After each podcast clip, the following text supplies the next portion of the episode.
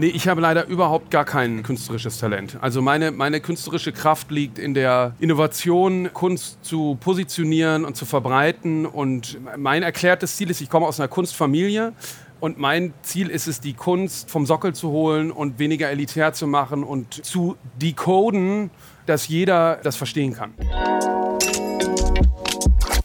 Alle können uns hören, denn wir sind heute hier bei den Innovator Sessions bei einer ganz besonderen Folge und zwar die allererste auf einem Boot. Sonst sitzen wir im Studio.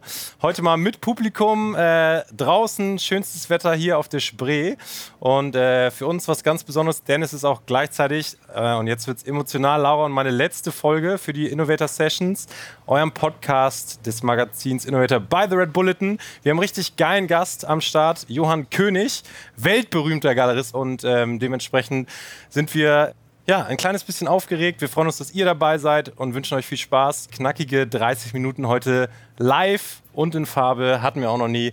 Laura, meine reizende Kollegin neben mir, ist auch dabei und ich bin Fleming Pink. Schön, dass ihr dabei seid.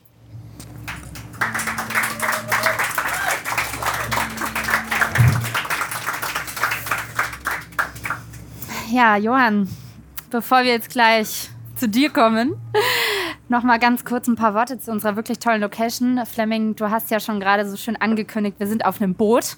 Wir schippern durch Berlin. Ihr sitzt gegenüber von uns. Also wenn ihr so ein bisschen Wassergeräusche im Hintergrund hört, dann seht das einfach so ein bisschen als meditative Atmosphäre.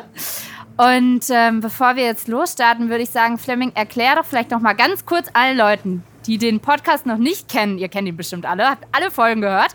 Falls aber nicht, Worum geht's eigentlich? Was machen wir hier denn jetzt jeden Montag seit zwei Jahren? Äh, ja, sehr gerne. Also wir interviewen in diesem Format äh, jeden Montag verschiedene Persönlichkeiten, ob es Forscher sind, Sportler, verschiedene Persönlichkeiten zu den innovativen Rezepten hinter ihrem Erfolg. Und äh, da geht es äh, um die größte Stärke, heute um das größte Talent unseres Gastes.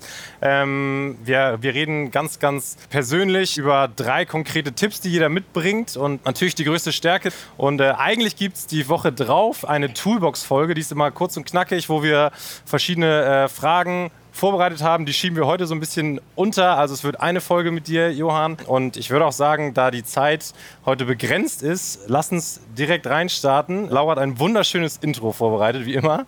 Und äh, es ist dein letztes Intro, Laura. Genieß es. Das ist mein letztes Intro und es ist für dich, Johann. So, wer ist denn Johann überhaupt? Fragt ihr euch vielleicht. Und viele Menschen wechseln von Job zu Job auf der Suche nach einer Stelle, die einfach perfekt zu ihnen passt. Und unser heutiger Gast, der hat es eigentlich genau andersrum gemacht. Der hat nämlich im Endeffekt seinen ureigenen Job permanent an seine eigenen Visionen angepasst und ehrlich gesagt auch manchmal darauf geschissen, was die Konkurrenz macht. Johann ist einer der renommiertesten Kunstvermittler der Welt und er findet ihn mit seiner Begeisterung für digitale Möglichkeiten immer wieder neu. Zum Beispiel führt er in einer selbstproduzierten Serie auf Instagram live durch Ausstellungen und unterhält sich dort mit Künstlern über seine App König Digital kann jeder, der auch eben möchte, Johanns virtuelle Galerie erleben, in der er dort auch eben seine eigene digitale Kunst präsentiert. Und sogar in der Blockchain-basierten virtuellen Welt ist Johann inzwischen unterwegs und hat jüngst eine internationale Ausstellung dort eröffnet. Und gefragt nach seiner Stärke, wir wollen es aber heute eigentlich eher Talent nennen, weil wir sind nämlich heute bei Talent Kitchen ähm, war eine Sache schon immer entscheidend in seinem Beruf. Und zwar das Potenzial in Kunst zu erkennen, bevor es andere tun. Und deswegen wollen wir heute von ihm wissen, wie genau er das anstellt und vor allem, wie auch wir besser darin werden können, einzigartige Kunst zu erkennen. Denn wir wissen ja, Kunst ist nicht mehr nur was Abstraktes für irgendwelche elitären Sammler, sondern auch wir wollen vielleicht ein schönes Zuhause, ein geiles Büro und dafür braucht man einfach ein richtig geiles Feeling für die richtigen Werke. Johann, schön, dass du da bist. Herzlich willkommen. Ein Applaus noch mal kurz, wenn wir schon mal alle hier sind. Herzlich willkommen. Ja, vielen Dank für die Einladung und äh, vielen Dank an euch, äh, die sich doch hier ins Boot setzen und nicht auf dem Sonnendeck ähm, verweilen. Ich hätte es jetzt auch niemandem übel genommen, wenn er gesagt hätte, er bleibt ähm, an der Luft. Ähm, ja, vielen Dank. Wie erkennt man gute Kunst? Also ähm, das Wichtigste ist eigentlich, würde ich sagen, dass man sie versucht einzuordnen. Also, äh, beziehungsweise anders gesagt, das Allerwichtigste ist, dass sie einem persönlich gefällt. Und das ist ganz interessant, weil das ist, ähm, äh, glaubt man oft im Kunstmarkt, im Kunstbetrieb so, dass äh, das nicht das, äh, der Maßstab der Dinge ist, dass einem selber was gefällt. Ich glaube aber, das ist der äh, erste Schritt. Ähm, es muss gar nicht zwangsläufig sein, dass es einem gefällt, sondern dass es irgendetwas mit einem macht. Also dass man eine emotionale Reaktion dazu hat. Wichtig ist, dass man bei Kunst, äh, Malerei, Skulptur, Video, NFT, was auch immer, gar nicht unbedingt etwas wissen muss, sondern man muss sich darauf einlassen ähm, und sich einfach nur anschauen. Im Prinzip ist Kunst wie Musik. Ähm, sie bewegt einen, berührt einen oder eben auch nicht oder nervt einen oder äh, macht einen sauer.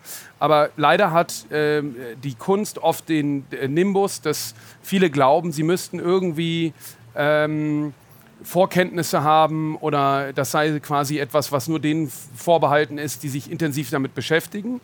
Äh, und das ist meiner Meinung nach nicht so, sondern man muss sich erstmal einfach darauf einlassen.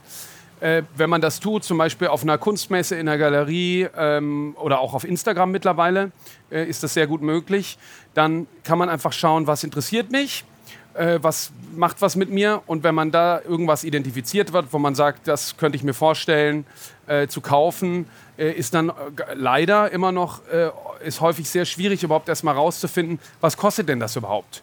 weil ähm, in Galerien sind ganz häufig, das machen wir als äh, äh, einige wenige ähm, oder eigentlich als einzige, die zumindest in unserer Liga unterwegs sind, äh, zeichnen wir die Preise aus. Also bei uns ist immer überall ein Preisschild dabei, ob auf der Webseite auf könig.art äh, oder auf, ähm, in der Galerie selber oder auf Messen.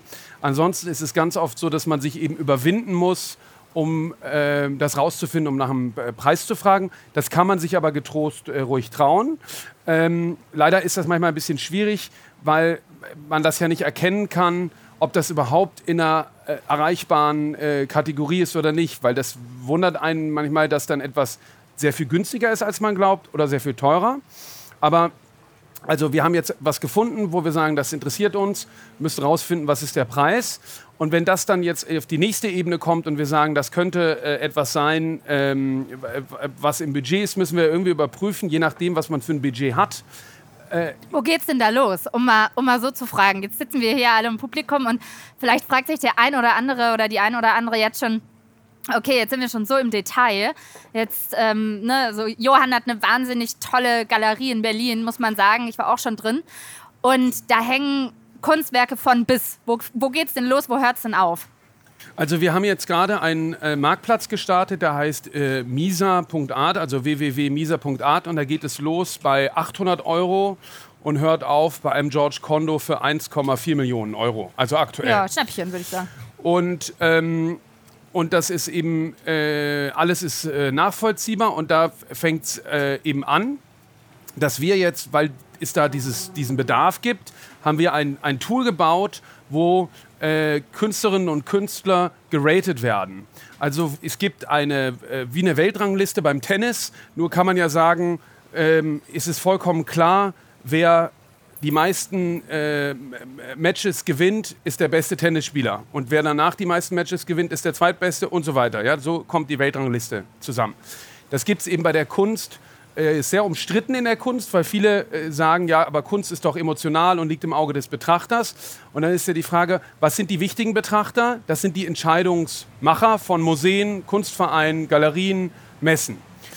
Und diese, dieses Rating funktioniert eben so, dass Andy Warhol zum Beispiel ist im Museum of Modern Art, hat sehr viele Ausstellungen gehabt, äh, ist auf der Venedig Biennale gewesen, ist somit zweifelsfrei sehr relevant. Und da fängt es an und das Ganze geht aber bis ins kleinste Detail von Absolventen von Kunsthochschulen oder aber eben auch Autodidakten. Ich finde zum Beispiel, äh, äh, ist es falsch zu sagen, dass nur Künstler äh, und Künstlerinnen äh, als solche zu äh, bezeichnen sind, die Kunst studiert haben. Das halte ich für äh, vollkommen verkehrt.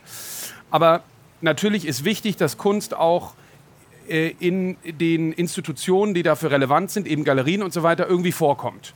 Und das wäre zum Beispiel schon mal ein Tipp, dass man sagt, das, was mir gefällt ähm, oder das, was mich interessiert, äh, und ich mir auch äh, zu dem Budget kommen wir gleich nochmal äh, äh, äh, leisten kann.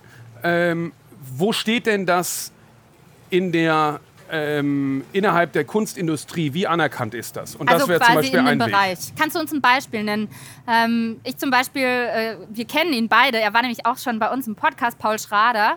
Der ist ja vor allem auf Instagram inzwischen auch sehr, sehr bekannt was nicht jeder Künstler ist. Es gibt äh, Künstler, die sind äh, wahnsinnig hochpreisig und haben wahrscheinlich nicht mal einen Account, oder? Das kannst du auch so unterschreiben. Klar, klar. Ähm, wie ist es jetzt zum Beispiel bei einem Paul Schrader? Wäre das jetzt eine Investition, wenn ich mir sage, ich gebe mein Geld, lege ich jetzt auf den Tisch, 10.000, 20.000 Euro? Kann ich damit rechnen, dass es auch wirklich gesteigert wird oder habe ich im besten Fall vielleicht einfach ein schönes Bild in 20 Jahren da hängen? Das sollte sowieso der erste äh, Motivator sein, ist, ähm, dass äh, ein Kauf ja eine äh, emotionale Rendite abwirft. Also wenn ich ein Kunstwerk, das habe ich jetzt ganz äh, persönlich, äh, obwohl ich ja damit handle und äh, das mein Lebensunterhalt ist, ganz persönlich gemerkt, dass in der Corona-Krise, äh, weil ich so viel zu Hause war, ich gemerkt habe, was für eine Rendite, sage ich mal, neben dem potenziellen äh, Zuwachs an, an Kapital ich von den Kunstwerken bekomme, wenn ich meinen Tag damit verbringe. Und beim Paul ist es zum Beispiel so, dass ich sagen würde, dass er, was ihm in der institutionellen und ähm, strukturellen äh, Industrieanerkennung äh, fehlt, macht er wett über äh, Social-Media-Reichweite und einem Aufbauen einer eigenen Community. Also er ist ein Beispiel für eine neue Künstlerinnen-Generation, äh, die es schafft, ähm, äh, ein, ein Netzwerk aufzubauen, eben jenseits der äh, Institutionen, in denen kommt er auch vor. Ja? Also er, ja, er, kommt ja auch in Galerien vor, aber nicht wie andere auf dem Niveau. Und das ist äh, schon nicht zu unterschätzen, weil davon auszugehen ist, dass ähm, dieses Netzwerk ähm, dann auch einen potenziellen Zweitmarkt bildet, wenn ich dann wieder mich von etwas trenne und das verkaufen mhm. will. Ich habe mal äh, noch mal eine Frage zu dem emotionalen Bezug zu Kunst. Äh, bist du eher jemand, der vor einem Bild steht und so nach kurzer Zeit äh, ja, Emotionen entfachen kann? Oder bist du auch jemand, der stundenlang vor Bildern verweilt und, und da versucht, Sachen rein zu interpretieren und, und irgendwie Gefühle rauszuziehen? Also ich muss mich selber immer wieder zwingen, ähm, dazu, den Marktaspekt außen vor zu lassen, weil ich natürlich ähm, als Kunsthändler auch immer den äh, monetären Aspekt sehe. Ja? Also, dass, dass wenn ich ins Museum gehe, dann sehe ich da 4,5 Millionen, 12,8 äh, Millionen, 1,2 Millionen oder eben auch gar keinen Wert. Das ist eben interessant. Es gibt auch äh, äh in Museen Kunstwerke, die haben eigentlich kaum einen Verkaufswert. Äh, die sind aber im Museum ja äh, dem Museum gleichwert. Die müssen ein Bild für 50 äh, Millionen genauso gut behandeln wie ein Kunstwerk, was eigentlich gar keinen äh, Wert hat, außer historischen Wert. Und ähm, interessanterweise, wie eben beschrieben, habe ich, als ich dann so zurückgeworfen war auf äh, äh, diese Entschleunigung, habe ich wieder gemerkt, ähm, was für eine emotionale Rendite doch aus diesen Kunstwerken kommt. Du, du, hast uns ja auch Tipps mitgebracht. Jetzt haben wir eigentlich schon relativ viele von dir in der kurzen Zeit mitbekommen. Aber wenn jetzt wirklich wir uns im Publikum auch fragen, okay, woran erkenne ich denn jetzt wertvolle Kunst? Fleming, hau mal das erste Talent raus, sozusagen der erste Tipp zum Talent Kunst erkennen. Genau, den ersten Tipp, den du mitgebracht hast, und da wollen wir ein bisschen im Detail drauf eingehen, ist, fragt nach der Prägnanz. Erzähl mal unseren Zuhörern der Innovator Sessions, was du damit meinst.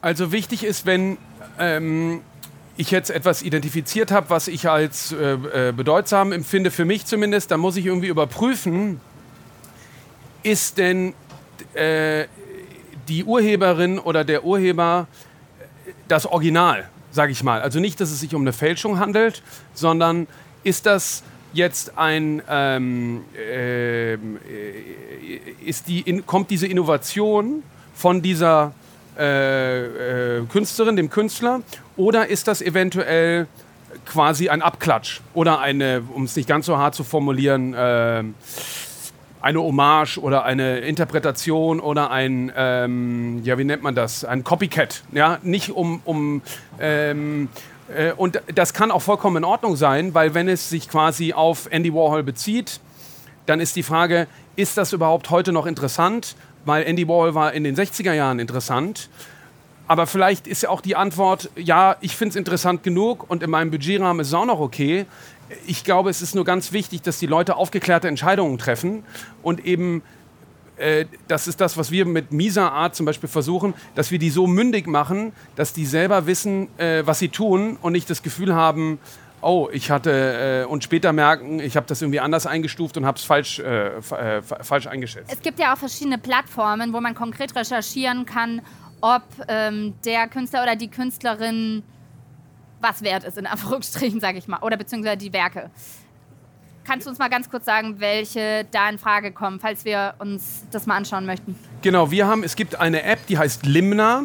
Ähm, äh, die, da kannst du den Künstlernamen eingeben und die Größe von dem Bild und dann wirft dir das äh, AI gesteuert und, ähm, und Machine Learning basiert äh, einen Preis aus. Und die haben wir genutzt und auf unserer äh, Seite eingebaut, was zum Teil zu sehr viel Ärger geführt hat. Warum weil, führt das zu Ärger?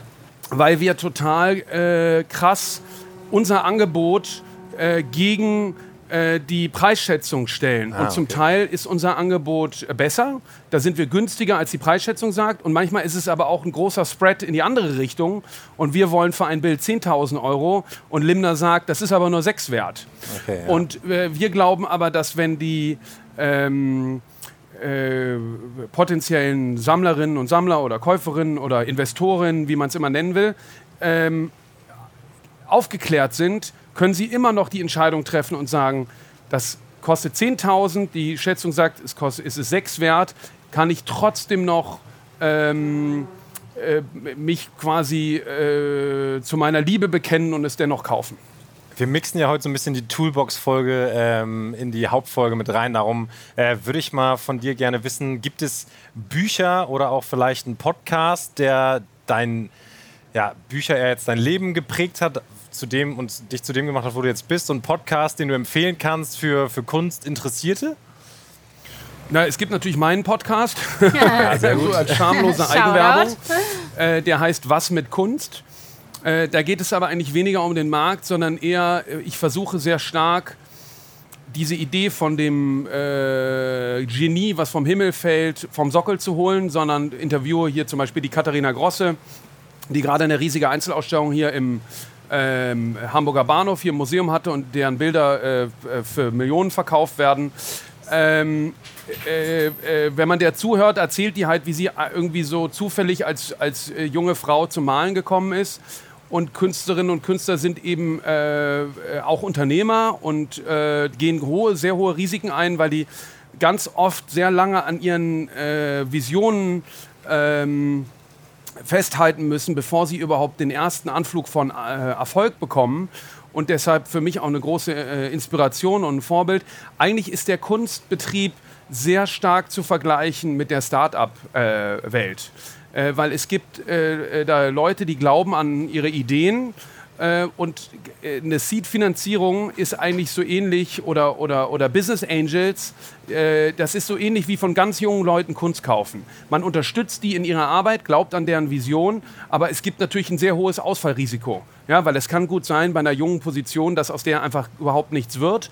Und je etablierter man kauft, ist das wie im DAX, wenn dann, ich meine, bei Wirecard gibt es andere Beispiele, das gibt es natürlich äh, in der Kunst äh, auch hin und wieder, das ist dazu Beltraki. irgendwie ja, das ist nochmal, äh, die hat natürlich gefälscht, klar, aber so kannst du es vergleichen. Da, auf der Betrug bei Wirecard ist äh, Beltrakis Betrug in unserem Markt. Obwohl ich glaube, dass seine Kunstwerke dadurch wieder, wieder an Wert eigentlich gewonnen haben müssten, weil sie so besonders sind eigentlich. Wenn also Beltraki, der bekannteste Kunstfälscher. Genau.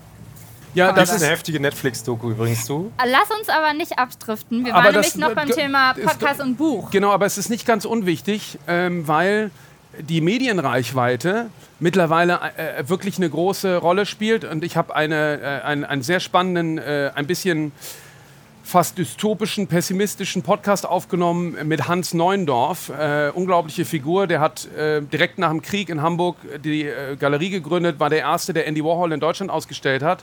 Und er hat Artnet gegründet. Artnet ist eine riesige Datenbank, da kann man alle Auktionspreise nachgucken. Und der sagt, in der Zukunft ist Kunst nur noch von Relevanz, die Reichweite hat. Also sehr nah eigentlich an dieser Instagram-Idee, dass es gar keine Rolle mehr spielt, ob das kunsthistorisch, äh, politisch, gesellschaftlich Relevanz hat, sondern wenn es Reichweite hat, wird es teuer. Ich glaube das nicht, dass das stimmt, was er sagt, aber es ist auf alle Fälle ein sehr, äh, eine sehr interessante Position. Ähm, Und es ist auch der zweite Tipp, den du uns mitgebracht hast. Also wenn ihr jetzt sozusagen Kunst kaufen möchtet, dann ist es tatsächlich auch entscheidend zu checken, wo ist dieser Mensch überhaupt vertreten. Und dein Tipp, den du eben ähm, mit uns teilst, heißt, prüfe die Reichweite. Also es ist schon von Vorteil, würdest du sagen, wenn ich jetzt auf Instagram gehe und gucke, hey, der hat irgendwie, wie Marius Sperlich zum Beispiel, den mag ich ja ganz gerne, der hat eine riesen Reichweite, über 300.000 Follower oder so auf Instagram. Würdest du jetzt automatisch sagen, das ist ein guter Künstler? Also der Marius ist auch bei uns äh, auf der Misa-Art ausgestellt.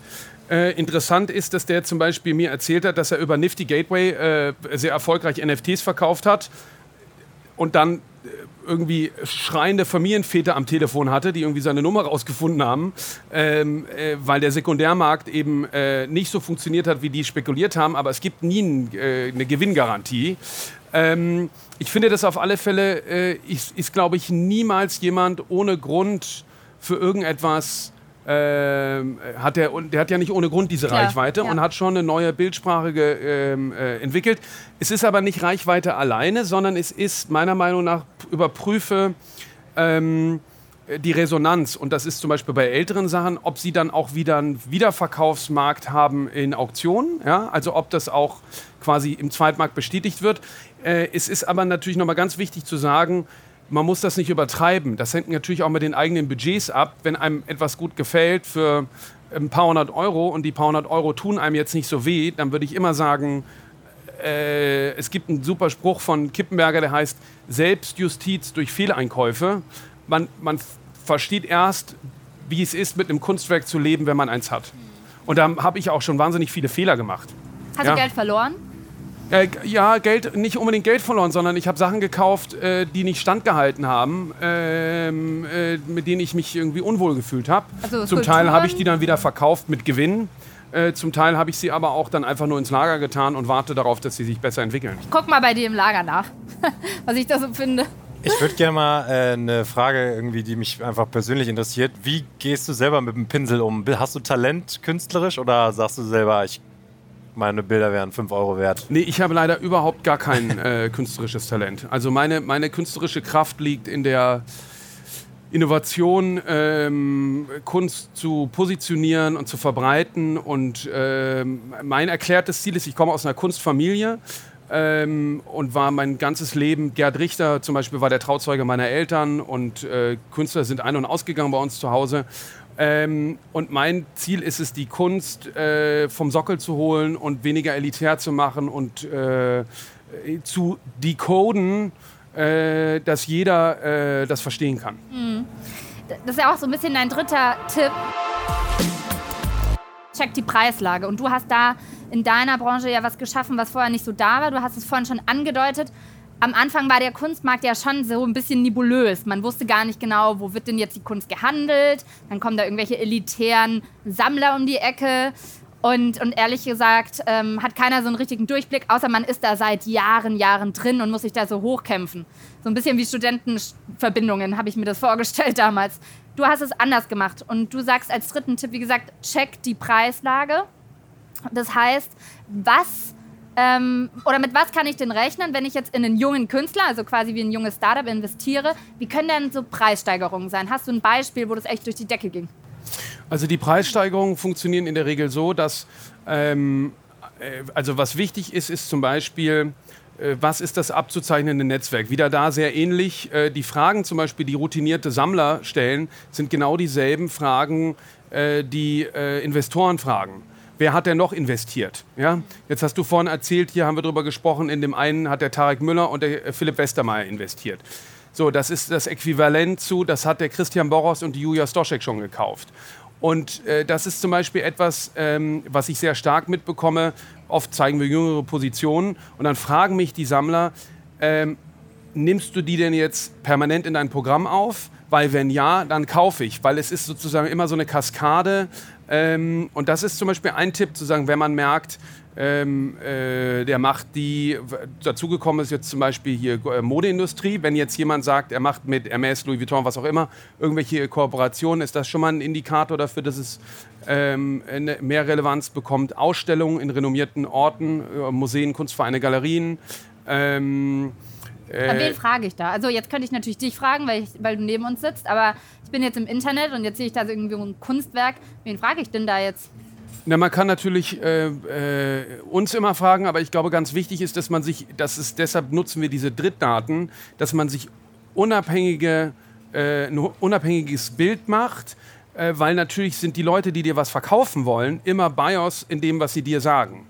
Und wenn du dann aber, also was mir zum Beispiel neulich jemand erzählt hat, ist, dass er ein Bild gekauft hat von einer, von einer Malerin auf Instagram, weil ich ihr, er meinte, ein wichtiger Punkt wäre für ihn gewesen, dass er gesehen hätte, dass ich ihr auch folge. Was ich eine lustige Idee mhm. fand, aber so abwegig ist es gar nicht, weil wenn man äh, sieht, äh, die und die und die haben schon gekauft oder. Aber wichtig ist immer, ich würde so nicht vorgehen. Da kann man, glaube ich, äh, äh, ist Kunst nicht geeignet zum Spekulieren. Da sollte man andere Sachen machen.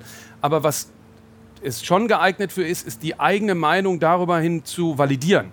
Ja, also die erste Intuit der erste Impuls muss immer sein, mich, ich finde es gut, aber es ist schon irgendwie äh, äh, ein ordentlicher Schluck aus der Pulle.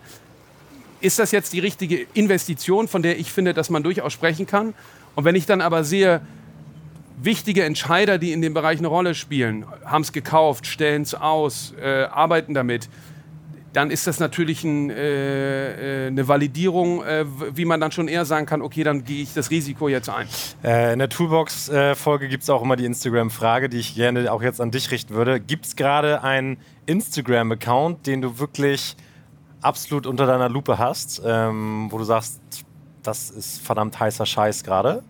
Ja, was ich sehr interessant finde, ist der Instagram-Account von Limna. Das ist eben diese neue AI-App und die äh, sucht sich ziemlich äh, radikal eigentlich jüngere Positionen raus und ähm, put, äh, äh, stellt die in den Kontext von Growth ja, und sagt, irgendwie ähm, irgendeine Malerin, äh, 40 Prozent ähm, Wachstum. Und das basiert eben auf diesen Punkten, wo ist es veröffentlicht worden, äh, wer hat es gekauft, äh, wo kommt es in nächster Zeit hin. Und, und nicht, dass das, ähm, äh, ich finde das einfach irgendwie irre interessant, dass äh, dann doch diese Daten auf diese Ästhetik gelegt wird äh, und viele Sachen davon finde ich ganz schrecklich, aber ich finde trotzdem interessant zu sehen, ähm, äh, wie ist die Wahrnehmung. Gibt es auch einen Newsletter, den du besonders gerne magst, der vielleicht nicht so super Kunstwissen äh, voraussetzt, sondern eigentlich ganz easy und nett zu lesen ist, wo man sich informieren kann? Das ist eine gute, äh, gute Frage. Oder startet doch mal einen, wenn es ja, den noch nicht gibt. Tatsächlich ähm, kenne ich keinen Kunstnewsletter. Also Marktlücke. Absolut, ja. Hm. Das ist eben das größte Problem auch, dass, die, dass der Kunstmarkt immer noch ein Buch mit sieben Siegeln ist.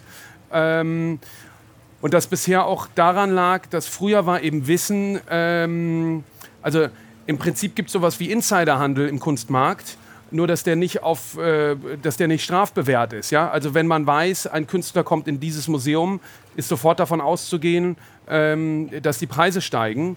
Und äh, deshalb tut sich der Kunstmarkt auch sehr schwer damit. Viele der älteren Teilnehmer wollen ihr Wissen äh, für sich behalten und nutzen das eben, um äh, quasi Vorteile zu haben. Und ich glaube, dass das äh, sich jetzt langsam erst anfängt zu verändern. Hm. Johann, wir sind eigentlich jetzt auch schon fast an unserem Ziel angekommen mit dem Boot. Ich glaube, die Fahrt ging richtig schnell rum. Ich hoffe, ihr habt alle was mitgenommen. Die halbe Falls Stunde ihr gerade auf eurem Handy rumgedaddelt habt, ich fasse es euch gerne nochmal zusammen. ähm, und zwar war nämlich das Talent oder ist das Talent von Johann, wertvolle Kunst zu erkennen.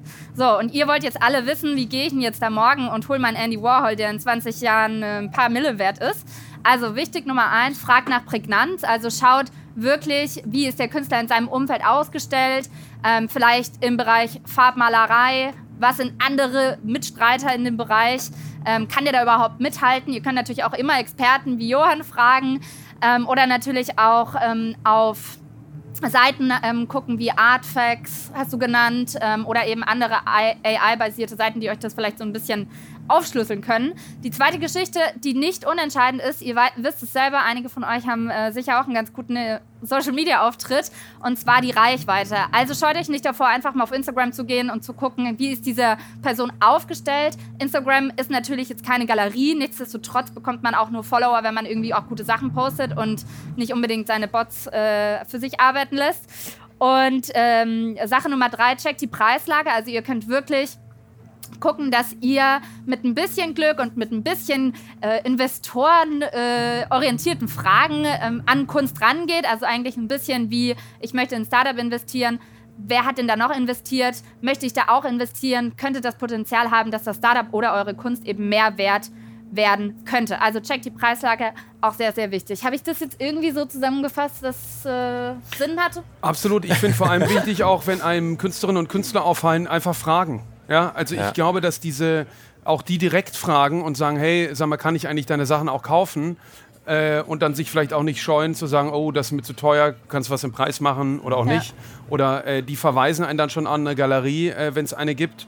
Ähm, da, äh, man muss ein bisschen diese Kunstwelt einreißen, diese Mauer einreißen, weil, weil äh, wenn man mal einen letzten Satz vielleicht noch zu Artfacts, es gibt äh, 700.000 registrierte Künstlerinnen und Künstler dort und es gibt nur 7.000 Galerien.